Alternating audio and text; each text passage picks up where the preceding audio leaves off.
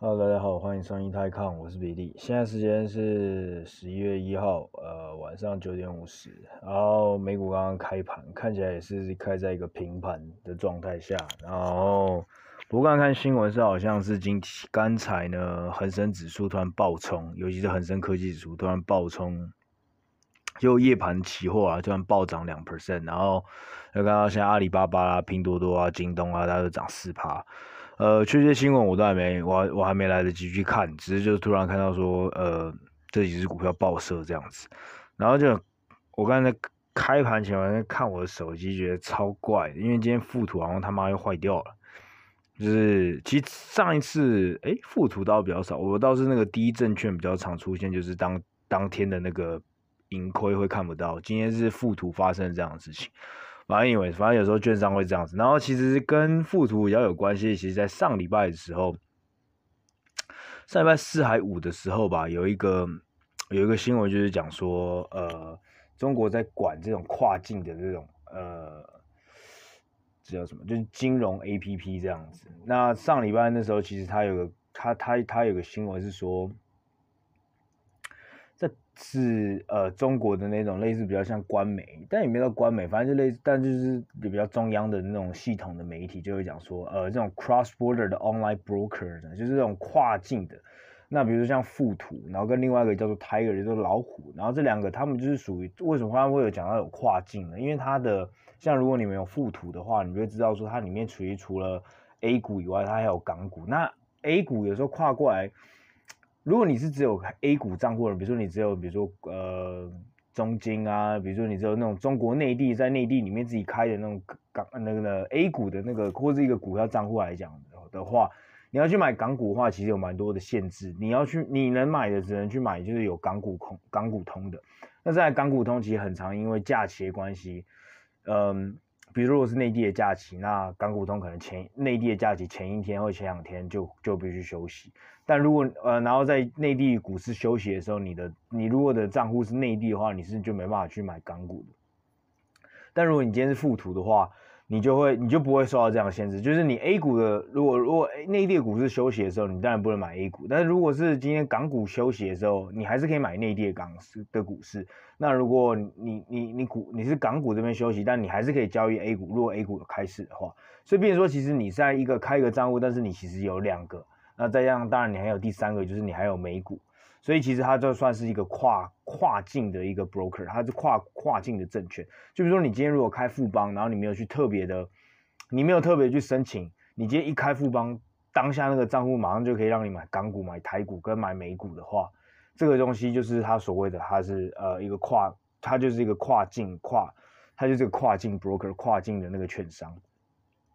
那现在很多很多的线上券商呢，基本上都是这样子，就是比如说像另外一个很有名的，那这个比较不不只局局限于那个中国的，那就是 IB Interactive Broker。Interactive Broker 呢，其实你一开的话，基本上大部分的全世界市场你几乎都买得到，除了像我之前讲过，像韩国跟台湾这两种比较特别的那种市场，我我会讲说就是可投资的那种，因为台湾跟韩国都算是前十二大了，我讲说类似像那种前十五大的这样的股票。的市场来说的话，那大概就是属于所有呃，像台湾跟韩国，然后 maybe 印度一些这样的国家，你没办法。你如果有 Interactive Broker，你有 IB 的账户之后，你还是必须再另外再去做一些申请的动作。那他会帮你去联络当地的一个 bro 那个券商，然后这样再开通。所以，但是在那个 IB 的券商里面。的的那个账户里面，你其实不是真的持有这个股票了，你等于就是呃，他透过他帮你去请当地的券商去持有这个股票。啊，anyways，那当现在的其实大部分的线上的券商其实都是都是靠这样的方式在经营的。那这也是为什么现在呃，你可以看到很多那种传统银行呢，像去年的呃，这过去两年你可以看到呃，像 JPM 啊，就是摩根大通啊，或者是哎，JPM 是小摩吧。啊，反正就是这些大的银行啊，Goldman Sachs 啊，他们这些这些这些大的大的传统银行，其实都有在去并一些线上的一个券商的原因，也是因为这样子。因为其实，因为其实，因为其实，在过去的这段这段时间，过去过去这两三年，尤其再加上疫情的关系之下，让那么多人加入去玩股票之后，其实呃，线上的券商其实是有吃掉它的那个崛起的速度非常的快，而且在吃掉这个市占的部分也是非常非常的惊人的。那回到这里，那其实中国那时候上礼拜就是讲说，哎，这种跨境的券商是违法，而不是说违法，就是不合法这样子。然后未来人他可能需要说，他会要求这些券商需要有更多的一个牌照之后，他才能继续营运下去。那当天富途就直接暴跌二十五 percent，然后另外一个叫 Up FinTech，那它它的券商好像叫做老虎杀小的吧，那也跌二十 percent，大概是这样子。所以所以这是最近跟附图有关系。不过，对，不过今天我其实最主要不是要讲，不是不是不是要来讲附图，那我最主要的要讲什么？其实也没什么好讲，反正过去这一个礼拜，嗯，超级财报周也就是差不多结束了嘛，就是那个谁，呃，尖牙股全部都已经发完财报，那其实。除了上上礼拜的 Google 跟 Microsoft，它算是 earnings beat 以外，那当然 Facebook 上礼拜我们稍微提到过，就是因为跟它的，呃，毕竟他们这种做 advertisement 的，那最近因为有苹果的那个苹果改变它的隐私的这个政隐私政策的关系，所以对这些所谓的 advertisement advertising 的这些公司有受到一定程度的影响。包括在 Snap，然后 Twitter 之后的 Facebook，然后其实都有呃，在财报上都有显示出都会受到这样的东西的影响。那再来就是 Supply Chain，Supply Chain 的部分，我们上礼拜已经解释过，就是这些东西，如果这些公司，如果你今天卖不，呃，对，如果我们这些公司如果完全卖不出去东西的时候呢，呃，就算你今天的订单不断的进来，比如说他今天，比如说接下来的那个，比如说呃，黑色星期五啊，或者是中国的双十一啊。这样子，那如果就算订单比去年暴暴增了五倍，这暴增了十倍，但是因为你 supply chain，因为你你供应链的地方阻塞，让你无法出货，那空有一大堆订单，但是你这个钱你却没办法把你的商品交到你的客户手里，那最终毕竟你一定是要去做退单的动作，那这个退单的动作你一定会让你的，反而会让你你知道吗？名誉啊，然后等等损失，然后这一来一往，其实干邮寄的 cost 基本上都会算在里面，所以。所以，索性的很多的一些中小型企业，他就索性就干脆就连广告都不打。那广告一不打了之后呢，就影响到这些呃，过去五六年其实都是靠这种这广告投放的公司在盈利的，就是 Snapchat 啦、Twitter 啊、Facebook。那其实原本大家都没有想到，其实在我开财报之前，我也都没有想到说哇。呃，这些明明是软体的公司，竟然会因为供应链，因为供应链你听起来啊，供应链的问题、供应链短缺等等这样子的一个问题，感觉都是硬体、硬体商 hardware 这些，或是这些种工业链上面的东西，感觉有实体的一个产品的公司才会受到影响。有没有想到，其实软体的公司也因此而受到了嗯不轻的影响啊？对。所以我觉得这是一个倒是可以大家可以去注意的。那接下来另外礼拜四的时候，就是算是一个比较重磅，就是 Amazon 跟 Apple 的都都都都都发出 earning，然后也都是在盘后。那盘后都不约而同的跌了四趴。那两个人两边呢，其实都是一样，从都是一样，完全是一模一样的东西，就是 supply chain，那以及这已经 rising cost。那 supply chain 问题，那 Apple 当然是受到比较大的影响，就是它，然后它包括它也会讲到晶片的短缺，那包括它讲到供应链的一个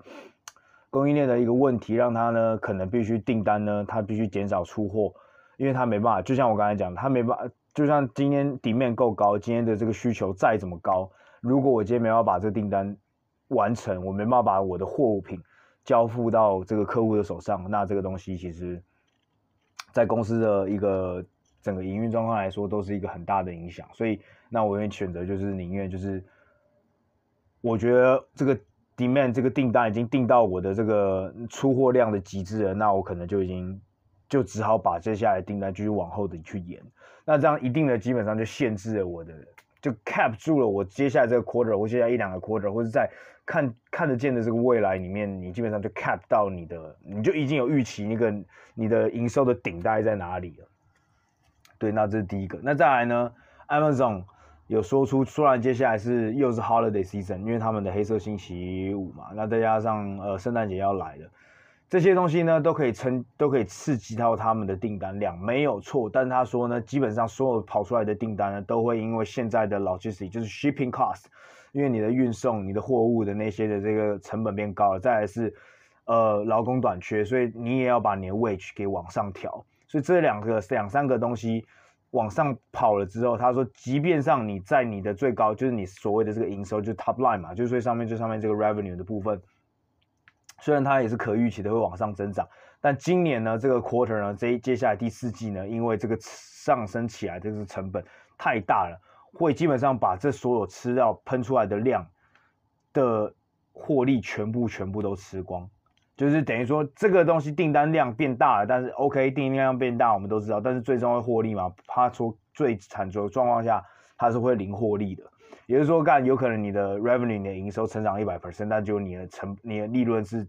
变零的，然后甚至还是倒退的。因为去年可能比如说利润还有三一一两三个 B、三四个 B 点，但今年是完全没有，就会直接变 zero 的。然后原本分析师可能是 operating profit，就是营营业利益营营业利润原本是七十亿美金。但他直接告诉他们的该呃 Amazon 的 guidance，Amazon Amazon 的那个期望呢是有可能是零零零到四十亿而已，所以跟原本的七十亿是差了整整的三十亿到七十亿之间的不同，所以这也是难怪 Amazon 跟苹果基本上这两家在公司在这个财报之后就是整个就是喷掉了，往下喷啊，当天接下来另外一个公司也顺便。呃，报告了财报就是 Starbucks，那 Star Starbucks 在盘后也是跌了四 percent，然后礼拜五周日也是收跌六 percent。那原因是什么？是因为它虽然在美国以及大部分的海外地区都看到，呃，像这种这种这种呃那种咖啡啊，或者餐厅啊，或是那种零售的，你有时候去看的东西是它所谓的呃 same store comparable sales，就是同一家店呢。因为因为照理来讲，正常来讲的话，如果你是一家好公司，你一家好的餐厅，你是好一个零售，你是一个好的咖啡店的话，你每一年都会展店嘛。所以比如说，干你今年只有一百家，我明年展到一百二十家，那不然我不论我怎么算，我的营收都是会成长的。所以如果你只是用去单纯用营收去看，就是用你的收入利润，呃，单纯单纯用营收，单纯用你这个 top line revenue 去看的话，其实不准。所以他们。看这种商店的时候，有时候你要看，比如说呃，比如说你可以看王品啊，你看一些天人茗茶这样的东西也一样。那他们有个东西叫做 same store compare com comparable sales，基本上就是同一个店家，就是比如说如果是今今年变一百二十，但是你要只看之前一开一百家店，跟去年的开这一百家店的那个同一时间，比如说今年呃第三季跟去年的第三季同一家店的这种这种差别。那你去看，如果它有成长的话，那这个成长才是真的，就代表说你不用看烧钱去扩店去展店，但你原本的店呢，也也有在呃 organically growth，就是也有在一个嗯，就是一个健康的在成长这样子。呃，那它的 same 这这种所谓的 same store same store store same store sales growth 呢，在美国跟很多的海外市场都有看到复苏，但是看到中国就是衰退的原因，就是因为在八月七八月的时候，八九月的时候。百分之八十的中国的店有受到 Star 有受到疫情的影响，导致他们的电视呃他们的营收在过去这一季是衰退的，跟去年比起来是衰退。因为你看，因为去年中国跟大部分国家比起来，他们是在第三季的时候就已经走出，也不是说走出来，但就是大大概算是第三季就开始就是慢慢的很多经济开始回来，所以他们那时候也又迎来一波类似像报复式消费，所以跟去年第三季比来说的话。中国的第三季本来就是跟其他国家比起来，算是一个比较呃 high basis 的。那再就是因为今年中国遇到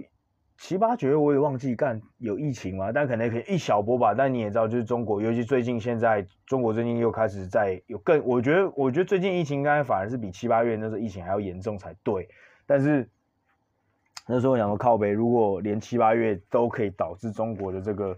呃，同店就是星巴克同店的销售都会这样减少这么大的话，那我觉得第四季可是可能是更堪忧的啦。所以呃，maybe 也也是因为这样子更也也也反映到了这个这个财报上，然后之后这个股票的反应了。对，所以所以所以呃，所以呃，中国现在算只占呃 Starbucks 大概十五到二十 percent 的的销售吧的的的 sales，但它毫无疑问，它是过去这两三年来最。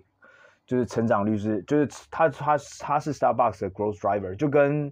就跟特斯拉一样，特斯拉你可以说现在的中国的贡献的那个销售额大概也是二十趴到二十五 percent，但是你会很明显知道说的中国就是一个它未来的 growth driver，就是你可以预期它接下来成长最快就是这块地方。那 Starbucks 也是，再加上前阵子呃去年的时候 Luckin 爆掉的时候，其实呃应该算是得意，就是对 Starbucks 来说，对星巴克星巴克来说应该算是比较。应该算是一个有利，可以趁机去把那个前阵子被 Luckin 打下来的地方的 market 这样吃回来。再加上 Starbucks 本身它还是一个，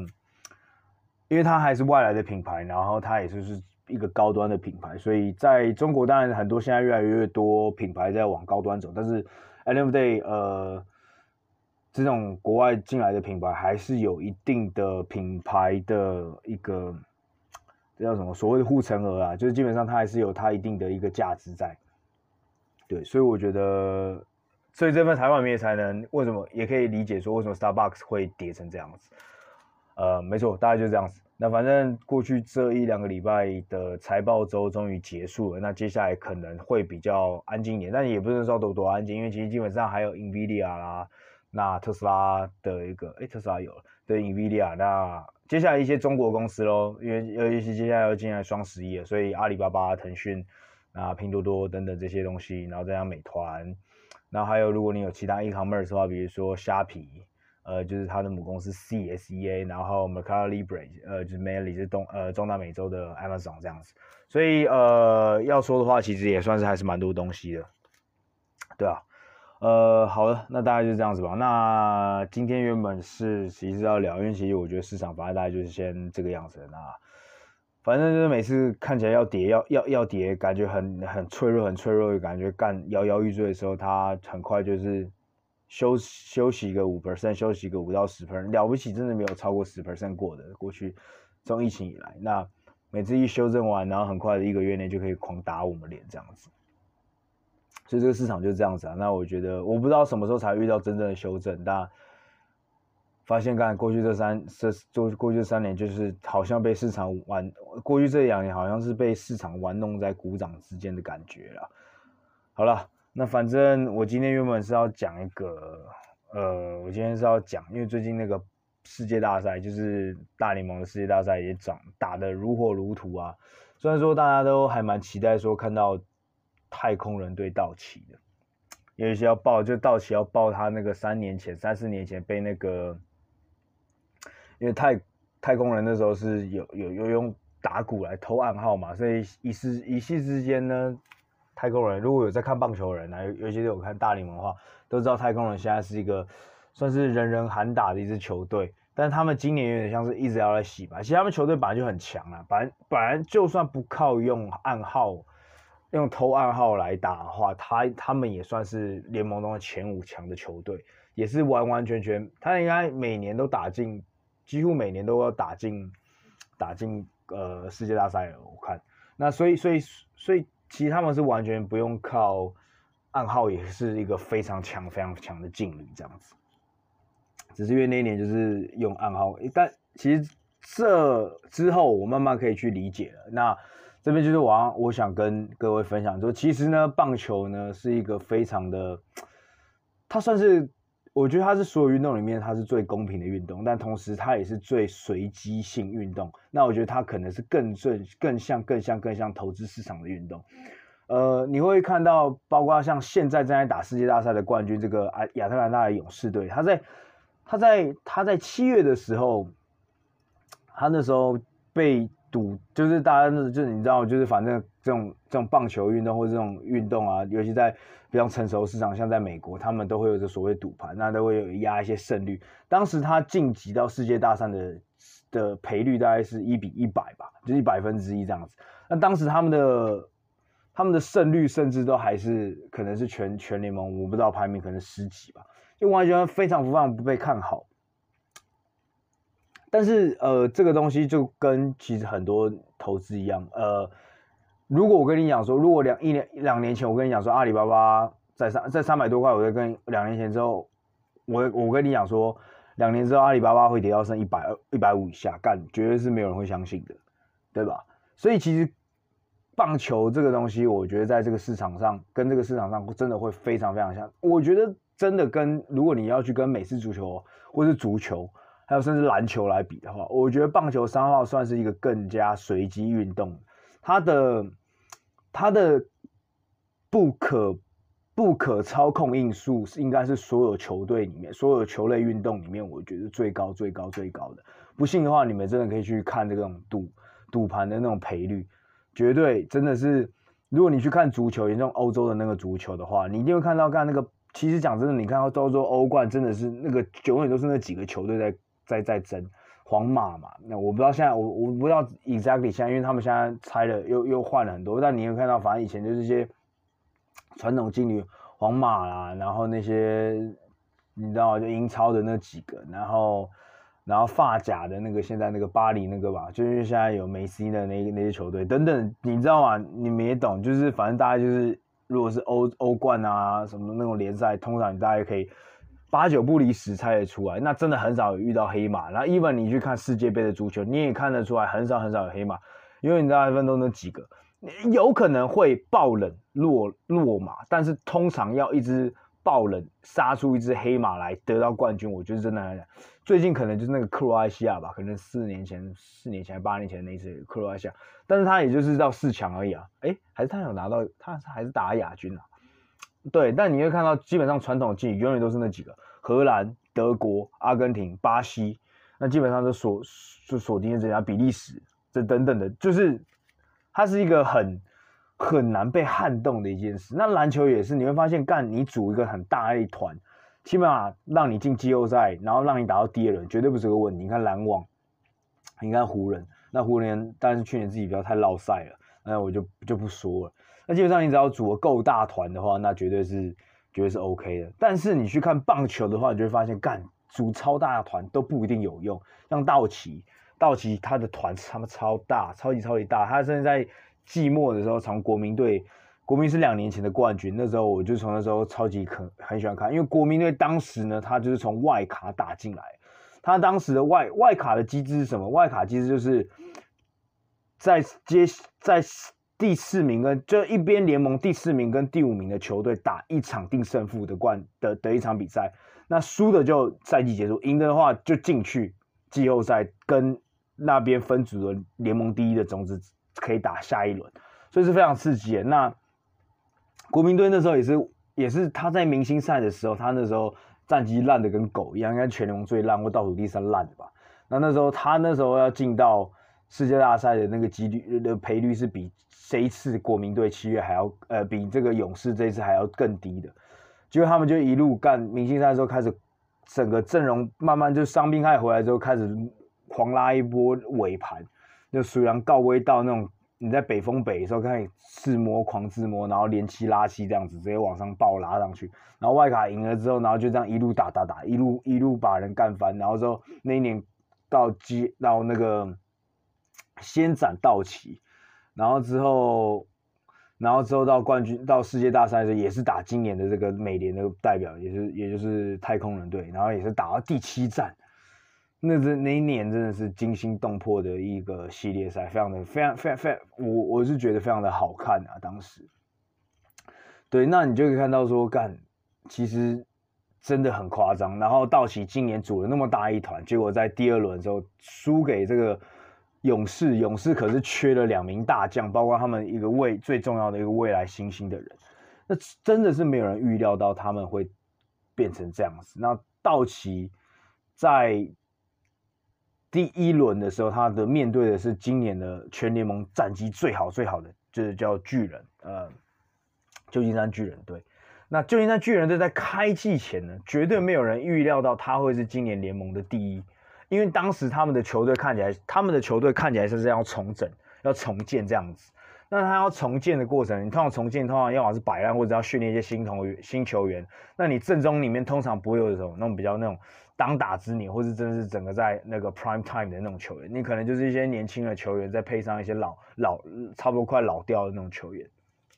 那这样的球队，通常在技术的时候，或者是在专家眼里，是不可能会走到季后赛，或是顶多就是季后赛一轮游。就谁知道他们今年的强势，竟然就融合的非常好，然后教练调度得宜，然后年轻人每个在自己的位置上都爆发的非常的适当，然后最后就直接用联盟第一的姿态进去。导致道奇他们今年的战绩也是在历史上第三好，但是历史上第三好的，就道奇自己本身史上可能前三好，但是因为这样的好的的战绩都没办法拿到呃那个分组第一进去，导致道奇都还要去打那一次的外卡战。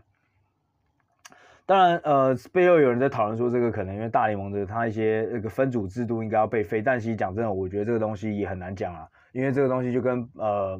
NBA 讲了很多年，说什么要不要把东西区这样废掉这样子，所以我觉得当然是可以讨论，但是我觉得 NBA 棒球是真的一个真的很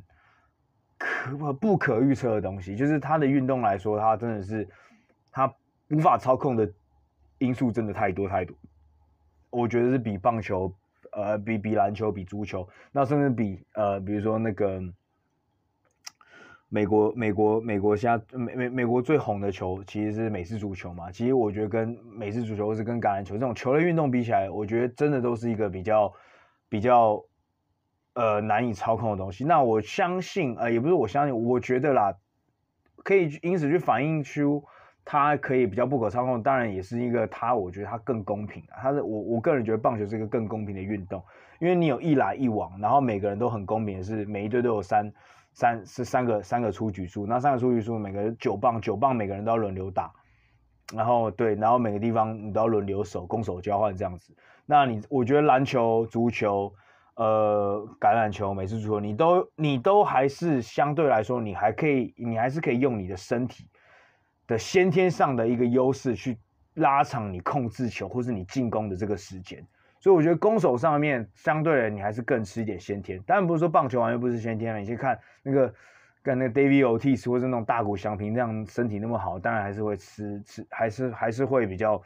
吃得开。但是你看也有像阿土贝，就是那个如果各位有看棒球的话，阿土伯就是那个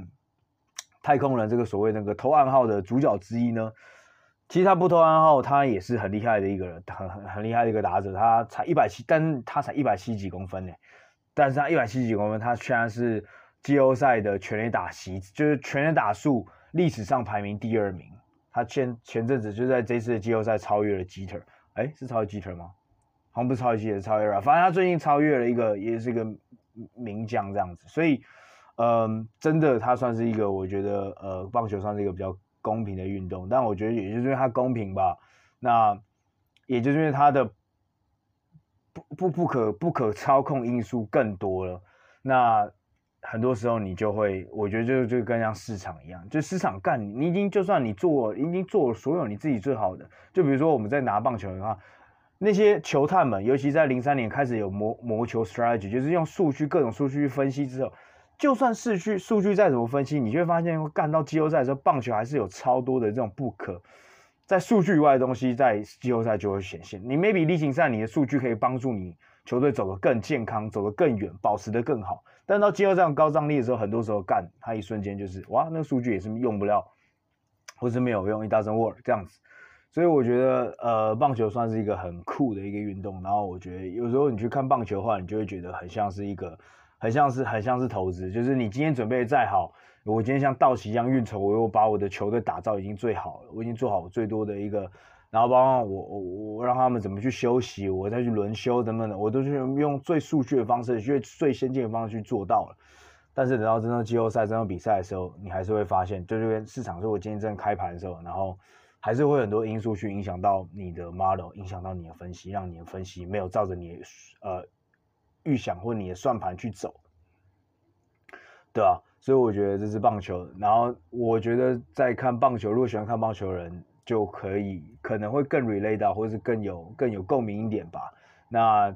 再来的话，其实我就会最后再补充一个跟棒球有关系，然后跟投资有关系。其实就像沃伦·巴菲有讲过，哎，干，说明这个东西我其实之前讲过。沃伦·巴菲说他为什么他到现在还是不愿意去打科。去去做科技股，那很多人就说：“干，你为什么不去做科技股啊？什么之类的？”那如果各位如果知道棒球的话，其实这个所谓的好球带，它就是个九宫格。那可能 maybe 比如说你就是一二，如果你们在夜市有玩过一二三四五六七八九吧，那其实就是在五号那个地方是红中的地方。那沃伦巴菲就讲说啊，今天这个九宫格来说，今天我面对每天投进来这些球里面，很多球呢都是落在一二三四六七八九。但是我在打一二三，我在打如果不是五号位的地方，我很常被三振，我很常很常挥暴落空，或者我很常打出一个双杀被人家，害我们球队会直接就 out 两个，或者直接就反正就是死球这样子。我打那些地方的球，我的我的打击率就是低于一成，就是就打出去变成安打或者有机会得分，就是低于低于零点一这样子。但如果只要球跑到五号位或者削到五号位来这边的话，我再出棒的话，我的我的上垒率是一成多，就是一点多，就是我基本上只要只要打只只要这个人敢丢五号进来的话，干我一定会得分的。所以他说，我就是只挑 consumer，我就是只挑 finance，我就只挑这两种，我只挑消费，我只挑我只挑金融这两个我最看的东西的东西。对他来说，这两个东西就是他的五号球，所以五号球进来的时候，他就砰，他就打。那他在进来五号的时候，他去打的这个命，因为他他最会打的球就是在这个区嘛，所以他去打的时候，他竟然啊他上垒率就高，那上垒高了之后，那回来得分的几率就高了嘛。那所以那今天科技股可能是九号球，那医疗股可能是四呃可能是四号球是一号球，这样这种比比较边边角他打不到的球，或是他打了之后命中率会很低的球，他就会选择不去打。对，那可能很多人相反，他说干，比如说像大谷翔，他可能喜欢打高的，他就不喜欢打五号，他喜欢打二号，就是高一点的，一二三他都愿意打。那你可能就是也是这样的人，因为我可能是这样的人。那比如说，假设今天科技就是一二三，那我就习惯打一二三。那有些人喜欢打低球。啊，七八九的都有，所以我觉得，呃，好球带它就是一个让你去选择。你你今天干一个东西丢过来，那你就要去先去自己先去 allocate 说，哦，OK，这东西是不是是不是我喜欢的那个球种？那你今天所有打者在今天上场的时候，你本来就已经要做好一个进攻的一个一个一个 strategy，要进攻猛练。你应该看今天所有的棒棒球，他们的投打对决，他们其实都是会有先有一个。第一球一定都是有个先自己先拟好的，先拟好的一个第一个 assume 的一个 strategy 打出去。那第一个噗打出去之后，那可能大家哎，对投手来说哎投进了一个好球，或者对打者哦干他进了一个坏球。那从第一颗、第二颗之后再开始去再开始去修正他们的一个 strategy，再修正他的去对决。那这就跟我们今天在投投资也一样。好，今天我今天已经设定好，我只要打消费的球，我只打五号球。那接下来就要变成说，你要去打你能力打得到的东西，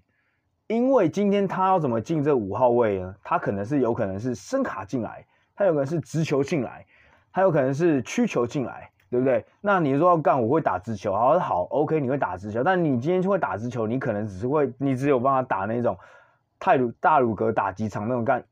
一百公里的那种直球。那你今天在市场上面对到可能大部分都是一百五的那种直球，那个干，那这种一百五的直球，如果每一颗都跟大谷翔平的直球一样一直飞进来的话，就算一直投到五号位，你也打不到，你还是容易挥棒落空，对不对？所以你可能就要再退一步去讲啊，那我可能要避掉打直球，避掉避掉打这种速度太快的直球，我可能是打速度慢的直球，或者是比较曲球进来的。那那个曲球进来的，那它的轨迹一定跟正常的直球进五五号位一定不一样。那曲球进五号位。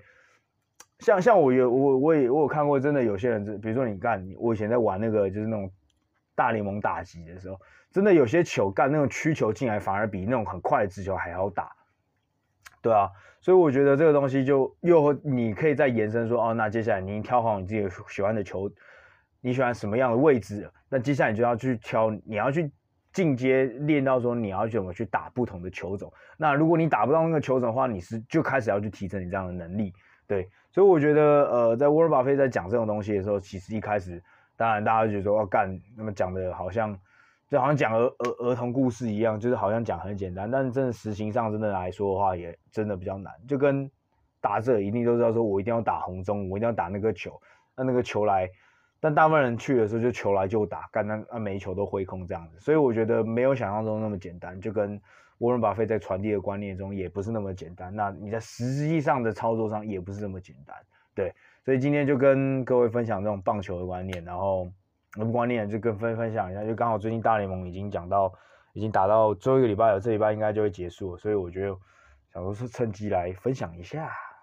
好啦，今天大家就讲到这边，早点休息，晚安，拜拜。